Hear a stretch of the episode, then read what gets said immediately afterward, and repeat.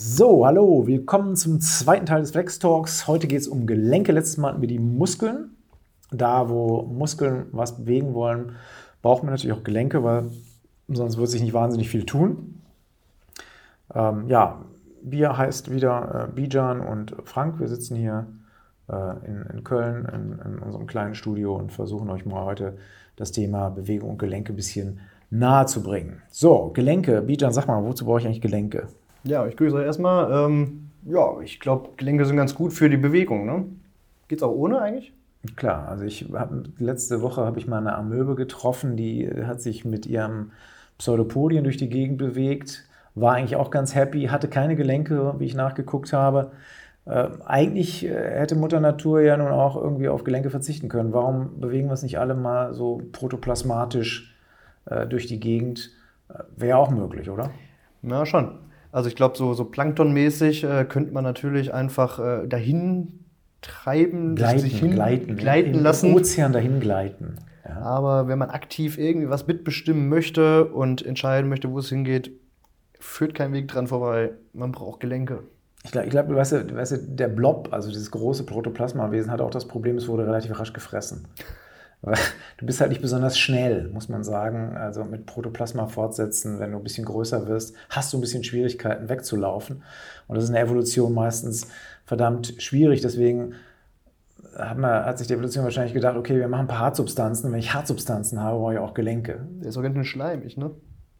Ja, klar, gut. Aber, äh, weißt du, irgendwie Kompromisse treibt die Natur immer, ja. Und in dem Fall hat sie halt gesagt, okay, Kriechen ist keine richtige Fortbewegung, lass, lass uns mal irgendwie auf, eine, auf ein anderes System setzen. Und schwuppdiwupp gab es Gelenke. Gelenke garantieren Beweglichkeit bei ja, vielzelligen Organismen, die sonst Schwierigkeiten hätten, sich durch die Gegend zu bewegen.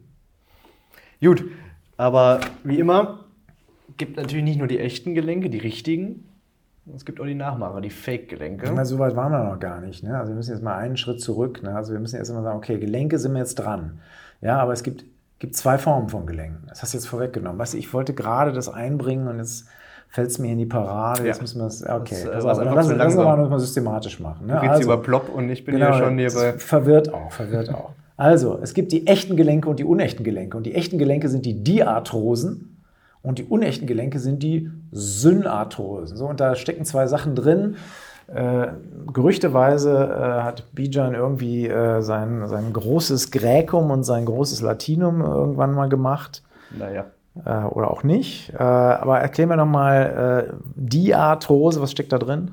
Ja, Dia, würde ich jetzt aus Laie sagen, klingt so ein bisschen nach zwei. Ja, oder mindestens Korrekt. zwei Sachen, die da irgendwie miteinander agieren. Synarthrose, Syn zusammenhängen, kontinuierlich. So würde ich das interpretieren. Perfekt schon definiert. Ja, wir haben Diarthrosen und Diarthrosen, die echten Gelenke zeichnen nämlich eine Sache aus. Sie hängen halt nicht zusammen, sie sind keine Synarthrosen, sondern Dia heißt es in zwei Teilen und dazwischen ist ein Spalt. Der Gelenkspalt und der Gelenkspalt ist auch die Unterscheidung zwischen Diarthrosen und Synarthrosen. Echtes Gelenk hat immer einen Spalt. Während die unechten Gelenke, die Synarthrosen, keinen Spalt haben, sondern es irgendwas schwappt da in der Mitte rum. Oder ist da zwischen, verbindet die beiden Knochen. Deswegen Syn, zusammen hängen die irgendwie. Ja, also echte Gelenke, unechte Gelenke, Diarthrosen, Synarthrosen haben wir jetzt abgehakt, sonst weil irgendwie die Fakes immer zuerst rankommen. Die drängeln sich vor, machen wir auch hier jetzt mal die unechten Gelenke als erstes, also die Synarthrosen. So, jetzt haben wir gesagt, da ist irgendwas dazwischen. Und du hast mir eben gesagt, das, was dazwischen ist, das kann sich unterscheiden. Genau, je nachdem, was da notwendig ist, gibt es Bindegewebe und Knorpel. Okay. Im Endeffekt, die beiden kann man erstmal so merken. Bindegewebsgelenke oder Knorpelgelenke. Genau, das nennt man äh, lateinisch denn Hast du das noch drauf? Sonst Articulatio chondralis. Fast. Desmalis. Fast.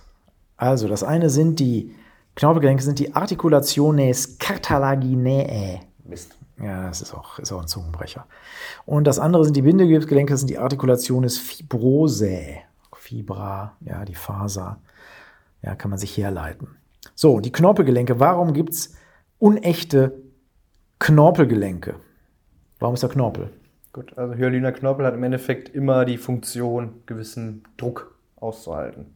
Okay, das heißt, wenn zwei Knochen aufeinander prallen und müssen viel Druck aushalten, sollen sich aber auch nicht bewegen, Synchondrose, reiner. Knorpel dazwischen und Perfekt, schöne, genau. schöne äh, Möglichkeit, sozusagen Druck abzufedern, Ja. Stöße abzufedern. Beispiel Brustbein, Sternung, besteht eigentlich aus drei Abschnitten: Manubrium, Corpus, äh, Processus xiphoideus. Die sind alle verbunden über hyalinen Knorpel, also eine Synchondrose. Gut, Kriegst du noch hin, welche drei Elemente das sind? Am Sternum? habe ich gerade gesagt. Echt? Ja. Gott. Ja, so, siehst du, so hört man mir hier zu. Ah, Verdammt, ich hatte Ja, gerade mit- abgeschaltet. Für wen ich rede hatte, ich, ja ich hatte, ich hatte, ja, ich hatte gerade abgeschaltet. Ich war schon an einer anderen Sache dran. Okay. Schande über mein Haupt. So, Synchondrosen. Haben wir noch andere Knorpelgelenke? Es gibt auch noch Faserknorpel. Faserknorpel hat die Eigenschaft, Druck und Zug äh, gut auszuhalten. Und äh, eine Beispiel-Symphyse, so nennt man das, Symphysis pubica zwischen den Schambeinen oder Symphysis intervertebralis zwischen den Wirbelkörpern, wo dann die Bandscheiben dazwischen sind. Okay, Also. super. Synchondrose, Hyaliner Knorpel, Druck. Symphyse, Faserknorpel, Druck und Zug. Stark vereinfacht. So, jetzt kommen wir nochmal zu den unechten Gelenken, die Bindegewebsgelenke sind. Da haben wir die Syndesmosen. Da steht Desmos drin. Das hat immer irgendwas mit Bindegewebe zu tun. Ja? Also, Syndesmosen sind sogenannte Bandhaften, also Bänder zwischen Knochen, die wie Gelenke, unechte Gelenke anzusehen sind. Und wen haben wir da? Zum Beispiel die Membrana interossea, also zwischen Ulna und äh, Radius oder zwischen Tibia und Fibula. Und es gibt auch noch was, die Syndesmosen zwischen den einzelnen Schädelknochen. Jedenfalls beim Neugeborenen. Beim Kind. Ja. Okay. Gut. Wenn die später verknöchern, wie nennt man die dann? Synostosen. Ja, Synostosen, genau. Auch unechte Gelenke, die Synostosen. Eigentlich eine Frechheit, die überhaupt zu Gelenken zu erklären, weil die bewegen sich nun wirklich gar nicht mehr. Ja, weil wenn Knochen miteinander verknöchert, was soll sich da verdammt nochmal bewegen? Synostosen werden aber nichtsdestotrotz systematisch zu den unechten Gelenken gerechnet. Also die Schädelsuturen gehören beispielsweise dazu oder auch die Verbindungen zwischen den Beckenknochen. Ja, Os Ilium, Os Ishi und so weiter und so fort. Genau. So, und da haben wir aber noch eine, ein Bindewebsgelenk vergessen, mein Lieber. Das wollen wir jetzt nicht unterschlagen. Das wird und die Zahnmediziner unter euch freuen. Das sind die Gomphosen. Ja, das klingt auch fürchterlich. Gomphosis. Gomphos war doch dieser komische Zwerg aus Herr der Ringe oder auch nicht. Das ist der Teufel oder so ähnlich. Also Gomphos ist ein Keil, ja, und Gomphosen sind Einkeilungen. Und die einzigen Gomphosen, die es gibt, sind die Zähne im Zahnfach. Ja. Also Gomphose brauchen sich eigentlich auch nur die Zahnis zu merken, ähm, weil wir Humanmediziner haben dieses Gebiet ja abgetreten, quasi freiwillig. Gomphos abgegeben. So, okay, damit haben wir die unechten Gelenke fast, fast fertig. Zumindest die Synarthrosen haben wir jetzt abgehakt, aber da gibt es ja noch etwas, das sind Hemiarthrosen. Was ist das denn? Ach Gott, ich dachte, das besprechen wir nicht. Ja, Ich bin gemein, ich Also. Hemiarthrosen, ja, da haben wir uns vorher schon den Kopf drüber zerbrochen, wie man das denn erklären kann, ob das überhaupt äh, umsetzbar ist. Naja, also Hemiarthrosen sind im Endeffekt eigentlich mal unechte Gelenke gewesen und dann auf einmal ist da ein Spalt dazwischen. Und wir haben eigentlich vorher gesagt, Spalt, echtes Gelenk. Das waren aber keine echten Gelenke, deswegen sind hier sowas dazwischen. Hemi, also ein halbes Gelenk. Es gibt immer eine Ausnahme in der Anatomie. Das ist jetzt schon aufgefallen. In der Medizin auch immer. Es gibt immer, du denkst, du hättest die Systematik da und dann kommt jemand um die Ecke und zerstört sie dir wieder. Und das sind die Hemiarthrosen. Lest euch durch. Hoffentlich werdet ihr nie danach gefragt. Das ist nämlich auch verdammt schwer, das zu verstehen. So, aber dann habt das, wir sind jetzt immer noch im Bereich der Physiologie. Es gibt aber, es sind eigentlich keine unechten Gelenke, sondern pathologische Gelenke. Genau. Ja, aber auf jeden Fall keine echten Gelenke. Ja, pathologische Gelenke, Pseudoarthrosen. Jawohl. Also wenn man mal einen Knochenbruch hatte, ist nicht rechtzeitig zum Arzt gegangen oder hat gesagt, ja, das passt schon. Oder man ist zum Arzt gegangen und, und der hat was nicht richtig gemacht. Kann ja auch passieren. Pseudoarthrose, unechtes Gelenk, Bindegewebe zwischen den Knochenelementen, keine Verknöcherung, verheilen nicht richtig und ist dann meistens auch mit jede Menge Problemen verbunden. Pseudoarthrosen. Braucht euch aber nicht zu merken, wird in der Anatomie in der Regel nicht gefragt, ist dann schon Klinik. So, jetzt haben wir ja die unechten Gelenke weg. Zeit auf die echten Gelenke zu schwenken. Gott sei Dank unecht Haken hinter. So, die echten Gelenke, die Arthrosen. Haben wir gesagt, da ist der Gelenkspalt der entscheidende Unterschied. Die beiden Knochenelemente sind getrennt. So, wo ich einen Spalt habe, habe ich ja auch Sachen, die an den Spalt stoßen. Der Spalt muss ja eingefasst sein. Was sitzen jetzt um den Gelenkspalt herum? Ja, da ist dann die Gelenkflächen, also auf beiden Seiten. Die sind überzogen mit hyalinem Knorpel. Und dann kommt nochmal eine Schicht der Gelenkinnenhaut sozusagen, der Membrana synovialis. Genau, die dir quasi das Gelenk von innen komplett auskleidet. Die gesamte Gelenkhöhle. Ja. Gelenkhöhle, Gelenkspalt, ja, das im Prinzip Gelenkspalt ist das, was unmittelbar zwischen den beiden Knochen sitzt, aber so eine Gelenkhöhle ist in der Regel wesentlich größer, weil da sind noch Rezessi, ja, oder Rezessus, ja, die sich irgendwo an die Gelenkhöhle anschließen, wo auch nochmal zusätzliche äh, Bildung von ähm, beispielsweise Gelenkflüssigkeit äh, stattfindet. Also Gelenkspalt und Gelenkhöhle. Gelenkspalt ist eigentlich Teil der Gelenkhöhle. Und das Ganze wird auch noch begrenzt durch die Gelenkkapsel. Von außen. Genau, eingefasst. Ja. ja. Ich würde sagen, das sind so die wichtigsten Punkte erstmal, wie man die Arthrosen charakterisieren kann. Wichtigst davon der Spalt. Yes. Ne? Während bei den Synarthrosen dieser Spalt nicht da ist. So, jetzt entwickeln sich die Dinger auch und jetzt gibt es unterschiedliche Möglichkeiten, wie die sich entwickeln. Das ist jetzt was für die Leute, für die Fans der Embryologie, zu denen ich mit Sicherheit nicht gehöre, obwohl die Embryologie natürlich toll ist und einem auch manche Erklärungen abgibt, die einem später hilfreich ist. So, jetzt hast du mir erzählt, es gibt zwei verschiedene Formen von Diarthrosen genau, nach der Entwicklung. Es gibt die Abgliederungs- und die Anlagerungsgelenke. Abgliederung, sagt der Name, man hat am Anfang ein Skelettelement, dann entsteht in der Mitte ein Spalt und auf einmal hat man zwei Skelettelemente und ein Gelenk. Ja, das umgebende Bindegewebe wird zur Kapsel. Ja, und eigentlich sind fast alle Gelenke Abgliederungsgelenke. Es gibt ein paar Ausnahmen, das sind dann die Anlagerungsgelenke. Auch da sagt es der Name, zwei Skelettelemente wachsen aufeinander zu. Dazwischen entsteht ein Diskus, erklären wir gleich, was es ist.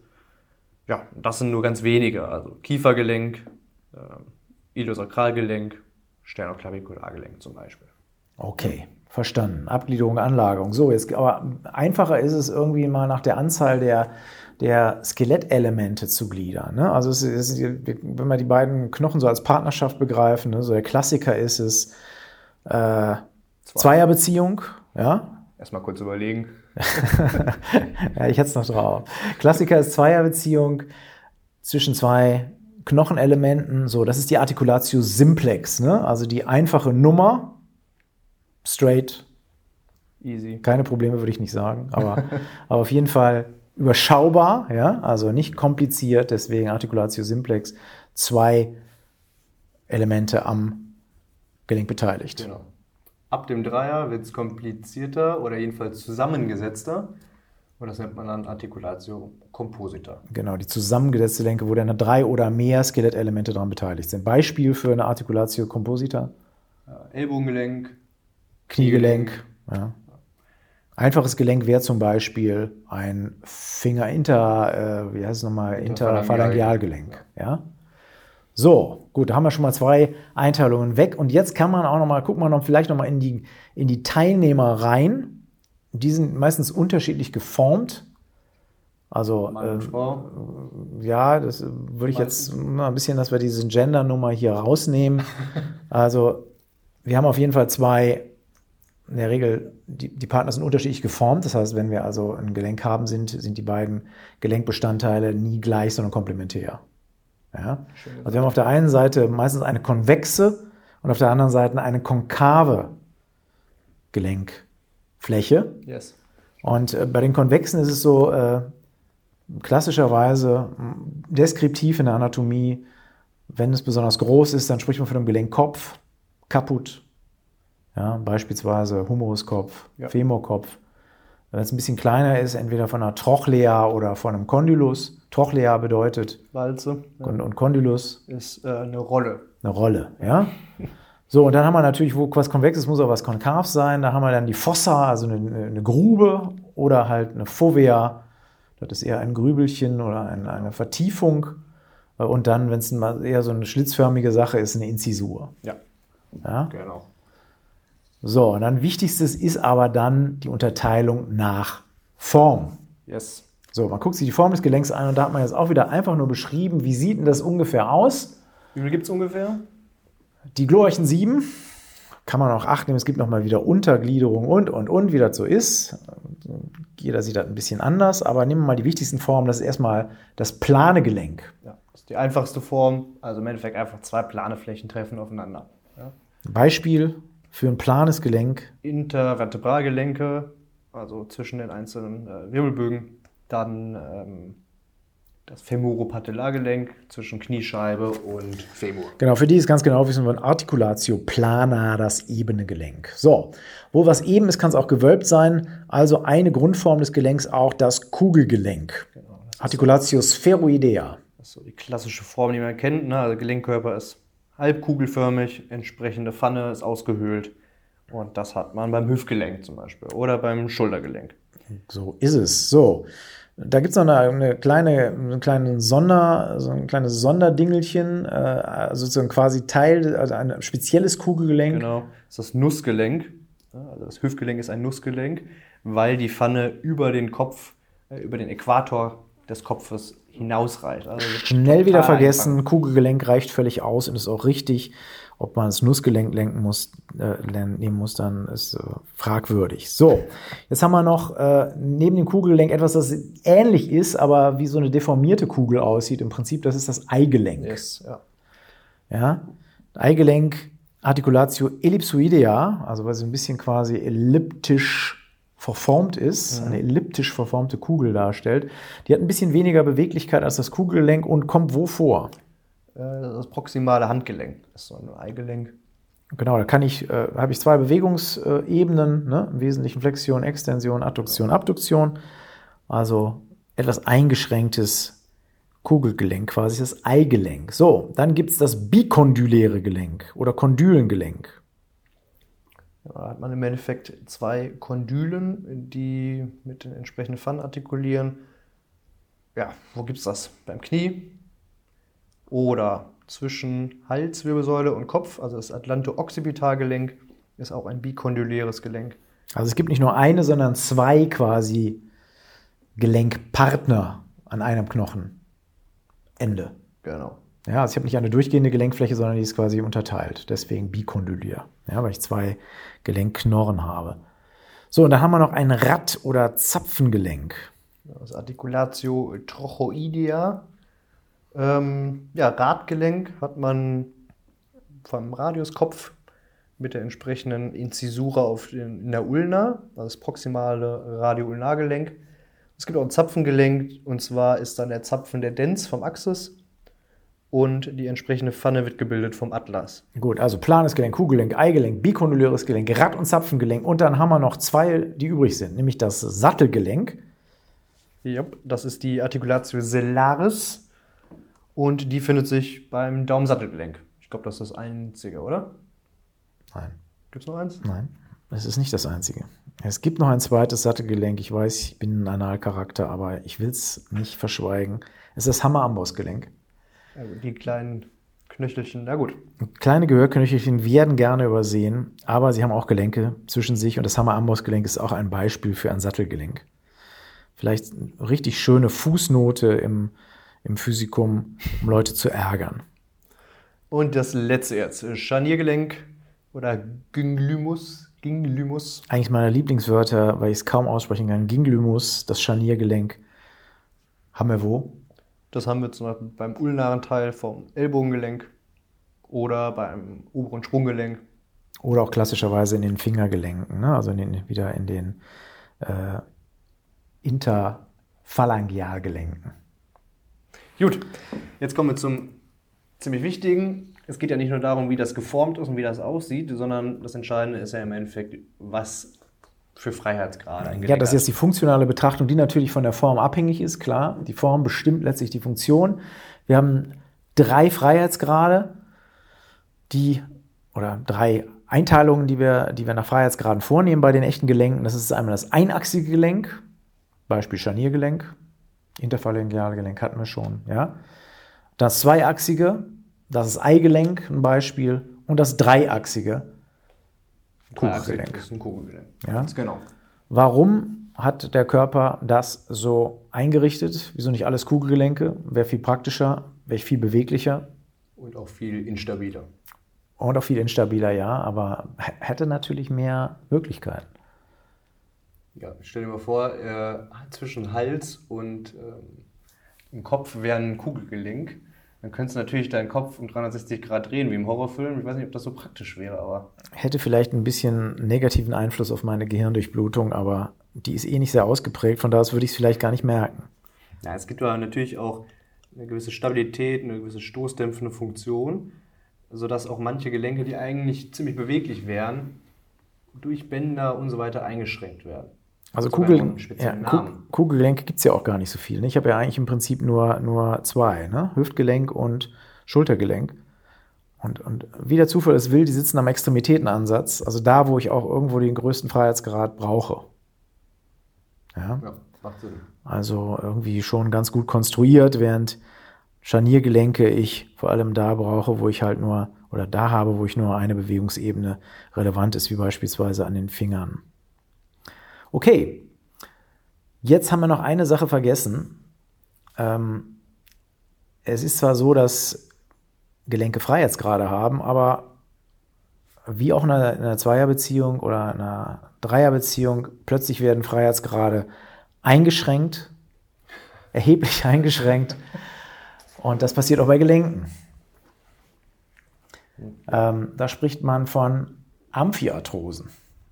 Amphiarthrosen sind echte Gelenke, die leider Gottes sozusagen ihre ursprüngliche Freiheit nicht mehr rauskosten. so ist es, ja, die jetzt stark eingeschränkt sind durch Bänder von außen, gefesselt quasi, ja, aber trotzdem noch einen Gelenkspalt haben, aber eigentlich den gar nicht mehr so richtig nutzen können. Und das ist also der Klassiker der Amphiarthrose. Aus irgendwelchen Gründen dann sich der Körper gesagt hat, die Beweglichkeit in diesem Abschnitt ist nicht so erwünscht. Ich möchte es einengen und dann von außen feste Bankzüge vorgemauert hat, um die Beweglichkeit hochgradig zu reduzieren. Und Klassiker sind welche Gelenke? Ähm, ganzen Fuß- und Handwurzelgelenke oder das ISG-Gelenk, das Sakralgelenk. Genau, jede Menge Gelenkflächen, aber durch Bandzüge so verzurrt, dass die Beweglichkeit dann doch halt erheblich eingeschränkt ist. Ja, aber hat auch einen Sinn, also klar, weniger Freiheit ist jetzt nicht so super, aber dadurch ist es stabiler, hat stoßdämpfende Eigenschaften und äh, ja, dadurch können gewisse Biegespannungen so abgebaut werden. Okay. Ja. Gut, so viel dazu. Jetzt tauchen wir noch mal ein bisschen ein in Einteilung den- hätten wir dann durch, ne? Einteilung, Einteilung der Gelenke haben wir durch. Nach Form, Yes. nach Funktion, nach Bewegungsgrad. Alles. Also man kann aus allen möglichen Blickrichtungen darauf gucken. Lasst euch da mal nicht abschrecken. Das sind natürlich keine alternativen, sondern komplementäre Einteilungen. Es geht ja nicht oder entweder oder, sondern im Prinzip nur verschiedene Betrachtungsweisen, um Gelenke halt einzuteilen. So, gucken wir mal ins Gelenk rein, jetzt machen wir es mal ein bisschen spannender. Über Gelenkknorpel hatten wir ja schon geredet, ist bei, Gelenken, bei echten Gelenken extrem wichtig. Was macht der Gelenkknorpel, Peter?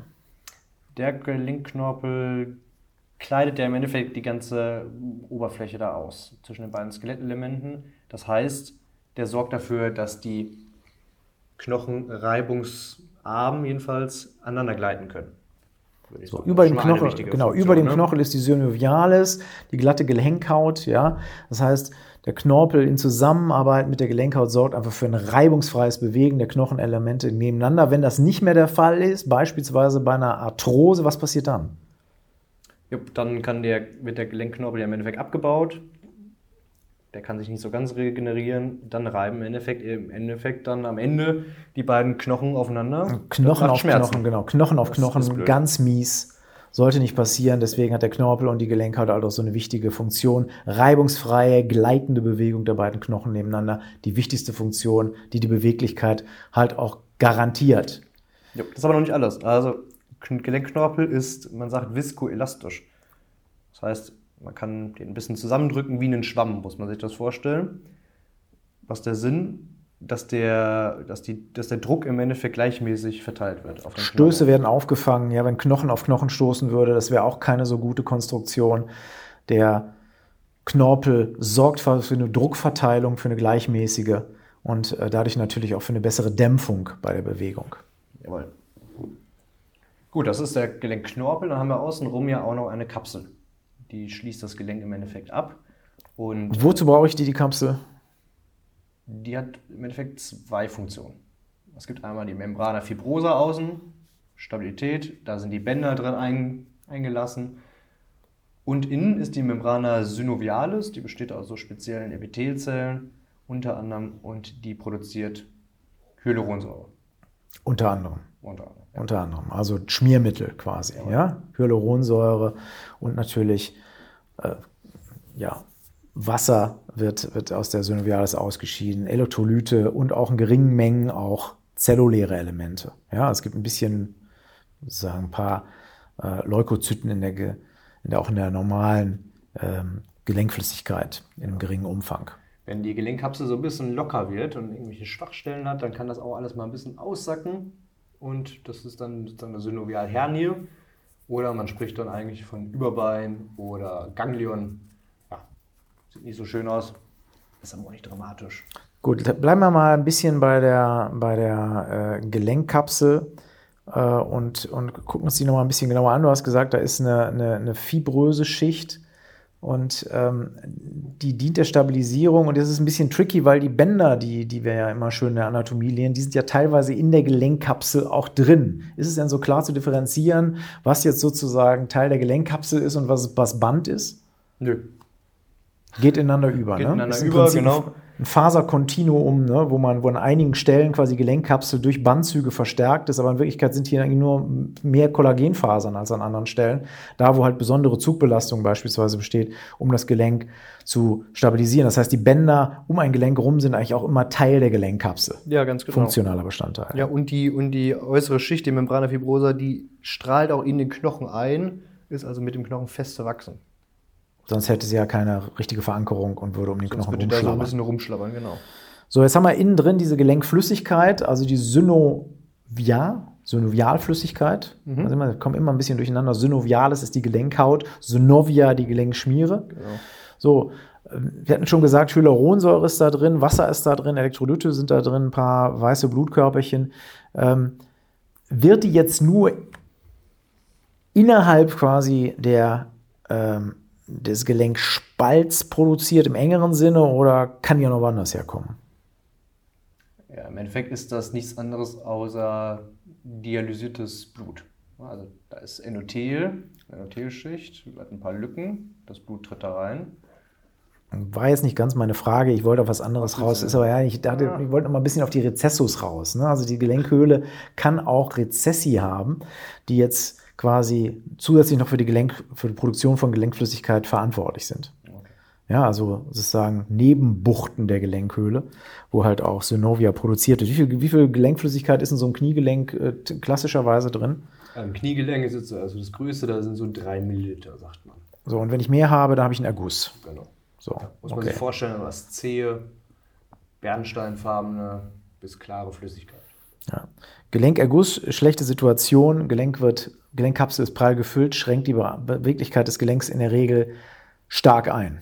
Genau. Ja, also zu viel, zu viel Gelenkflüssigkeit ist nicht gut. Muss immer die richtige Menge sein, Nicht nur, dass es dick ist, sondern es tut auch weh.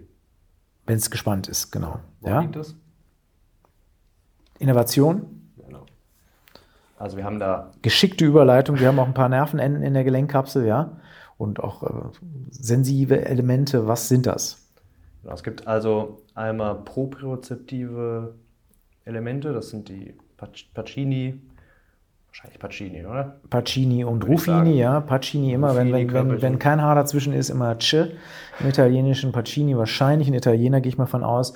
Oder Ruffini-Körperchen, Propriozeption, Eigenwahrnehmung. Ich muss wissen, wie steht mein Gelenk gerade. Genau. Habe ich es gebeugt, habe ich es irgendwie gestreckt? Das ist eine wichtige Information, um die Bewegungsplanung im Gehirn zu vollziehen. Deswegen solche Rezeptoren, ganz wichtiger Bestandteil der Gelenkkapsel. So, dann kann es aber noch Aua äh, geben im Gelenk, wie wir alle wissen. Ja. Äh, Das sind die Nozizeptoren, ja, also es wird, die nehmen Sachen wahr, die wir dann als Schmerz interpretieren, Ist wichtig, warum? als Schutz. Ja, damit wir unsere Damit Gelenke mal- nicht überlasten. Ich denke wird, springen wir doch mal eben drei Meter vom, vom Baum runter. Wow, geiles Gefühl. sondern aha, wir wissen, okay, da war das Gelenk ein bisschen gestresst, ja, wir sind doch keine geborenen Parcoursläufer, also ja, Schutzfunktion. Genau, die sind polymodal, sagt man. Das heißt, die nehmen verschiedene Sinnesreize auf, also starke mechanische Beanspruchungen, wie du gesagt hast, wenn man vom Baum springt, oder chemische Reize, wenn da eine Entzündung ist, welche gewisse Faktoren freigesetzt werden. Dann werden diese polymodalen Nozizeptoren aktiviert. Und dann gibt es noch eine Besonderheit, da gibt es noch so stumme Nervenendigungen, die machen gar nichts, die sind ruhig. Und erst wenn das Gelenk krank ist, dann auf einmal meckern die auch noch rum. Werden sie in Aktion treten. Okay, so, jetzt habe ich gehört, dass äh, innerhalb eines Gelenks manchmal auch sozusagen Gäste auftauchen, Höhlenbewohner, ja, die in der Gelenkkapsel drin sind. Ähm, also ein Gelenk ist nicht immer nur mit Synovialis gefüllt, mit Synovia gefüllt, Entschuldigung, schon wieder verwechselt, sondern können auch, da können auch Strukturen drin sein. Ja. In manchen Gelenken, nicht in allen. Gut, also bestes Beispiel ist im Kniegelenk. Da gibt es eine Besonderheit und zwar Meniskus. Zwei Stück Meniski. Genau, die Meniski. So, was machen die Meniski? Das kannst du besser erklären. Okay, pass auf. Kondylus oben, ja, am Femur, die beiden Femurkondylen, ziemlich runde Gesellen, unten das Tibialplateau, relativ flacher Teller. Jetzt kannst du dir vorstellen, roll mal ein Glas über den Tisch. So richtig gut liegt das da nicht auf. Ja, und deswegen hat Mutter Natur diese Menisken um die Kondylen herum geschneidert, damit einfach eine bessere Auflagefläche, eine bessere Kongruenz zwischen den Gelenkflächen von Femur und Tibia besteht. Das ist also eine bessere Druckverteilung und die Kondylen werden auch besser geführt, weil sonst würden die auf dem Tibial-Plateau einfach rumschlabbern.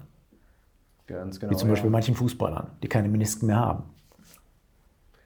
Dann gibt es einen Diskus, das ist ein Faserknorpelschicht, eine kleine Scheibe. Die haben wir gerade vorhin gesagt, die gibt es nämlich in den Ablagerungsgelenken. Also Anlagerungsgelenken. An, nicht ab. ja. Also im, im, Kiefergelenk zum Beispiel. Genau. Ja? ja.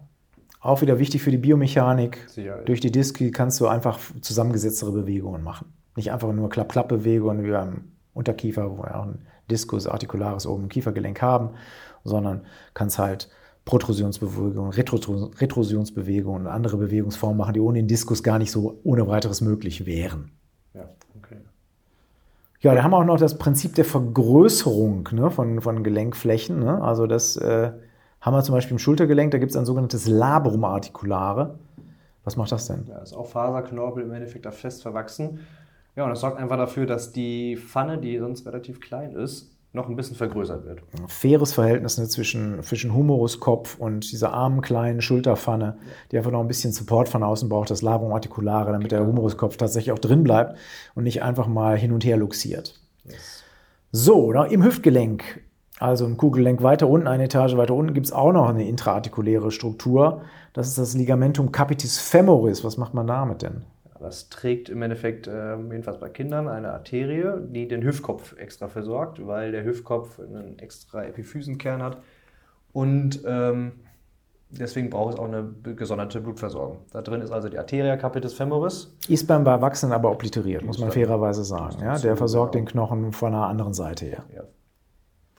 Und es gibt noch ein paar andere Bänder in, äh, in Gelenken drin. Das sind zum Beispiel die Kreuzbänder. Oh, das ist ja ein ganz wichtiges Ding, das wir vergessen haben, ne? Im Kniegelenk, ne? Die Kreuzbänder. Ja. Die ja? machen nämlich was? Die stabilisieren, wie alle Bänder. Was machen Bänder? Bänder stabilisieren. Ja. ja, auch die Kreuzbänder stabilisieren. In dem Fall stabilisieren die, die, das, die Tibia gegenüber dem Femur, dass der Tibia halt nicht in, in, in, äh, sagittaler Richtung hin und her schlabbert, sondern tatsächlich fixiert ist. Ja, also ich, das sozusagen nicht das Tibia nach, die Tibia äh, nach vorne oder hinten wegleitet gegenüber dem Femur. Und deswegen die Kreuzbänder, die also die Bewegungsrichtung in der Sagittalebene stabilisieren. Yes.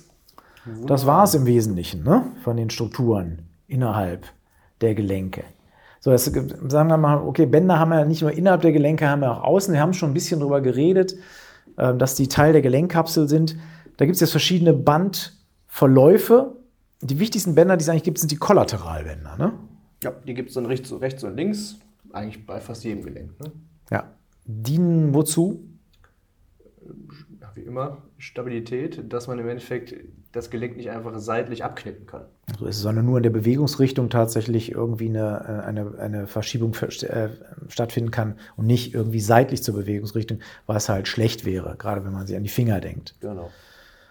So, Ligamenta, eigenes Thema, gehen wir jetzt hier nicht weiter drauf ein. Wir werden das beim Gelenk bleiben und noch einmal eine Sache geben, die so ein bisschen jetzt in die Klinik reingeht. Ähm, ja, das ist die Messung des Bewegungsumfangs. Da gibt es so zwei Sachen, neutral Nullstellung, anatomische Nullstellung. Sag doch mal, was ist der Unterschied? Ja, also ja, zum Bewegungsumfang, man muss ja im Endeffekt irgendwie dokumentieren können, wie ist der Bewegungsumfang. Kann er viel, kann er wenig? Ähm, und damit das einheitlich ist, gibt es da eine Konvention, und zwar die neutrale Nullstellung. Man steht im Endeffekt gerade, die Beine sind nebeneinander ähm, und die Hand liegt im Endeffekt flach am, am, Oberschenkel an. Das heißt, der Daumen zeigt nach vorne. Flach auf der Vorderseite deines Kopfs an. Genau. Beim Testat. ja, okay. Und die anatomische Nullstellung ist ein bisschen anders. Äh, da zeigt im Endeffekt die, der Handrücken nach vorne. Das heißt, der Daumen liegt am Oberschenkel an. Daumen nach medial. Ja. Welche verwendet man in der Klinik? Äh, die neutrale Nullstellung. Neutrale Nullstellung. Anatomische Nullstellung kann man fast vergessen. Ja, ja. zumindest wenn man, man die Vorklinik überlebt hat. Man gibt dann im Endeffekt drei Gradzahlen an, drei Gradwerte. Ähm, und zwar immer zuerst die Bewegung weg vom Körper, dann die neutrale Nullstellung, also 0 Grad in der Regel beim Gesunden, und dann die hin zum Körper. Beispiel Schultergelenk, Abduktion, also weg vom Körper, kann man, wenn man, sollte man mindestens 280 Grad können. Dann kommt die normale Ruhigstellung, das ist dann bei 0 Grad. Und dann die Abduktion, ja, ungefähr 40 Grad. Adduktion? Ja. Nicht ab. Nee, Adduktion. Sorry. Adduktion, ja, okay. Jawohl. Gut, ja, dann haben wir es doch so ein bisschen, ne? So gelenkmäßig. Ein paar München haben wir jetzt hier verplaudert. Ja. Gelenke soweit durch, ja. Wenn ihr noch Fragen zu Gelenken habt oder euch noch weiter in dieses interessante Thema einlesen wollt, es gibt noch andere Unterscheidungen, Hauptgelenk, Nebengelenk und so weiter und so fort, aber wir wollen jetzt noch ein paar Sachen für euer Eigenstudium lassen. Guckt ihr einfach ins Lexikon, da steht jede Menge ja, über Gelenke und ihre Funktionen und natürlich auch die ganzen Spezifika des Kniegelenks, des Schultergelenks und so weiter und so fort. Aber wir hoffen, dass wir euch so ein bisschen den Überblick über die allgemeine Gelenklehre, über die Arthrologie gegeben haben. Und mit arthrologischen Grüßen verabschieden wir uns bis zum nächsten Flex Talk. Ciao. Jawohl, ähm, gebt uns ein Feedback, wie ihr es fandet. Ich hoffe, es hat euch gefallen und bis zum nächsten Mal. Ciao, ciao.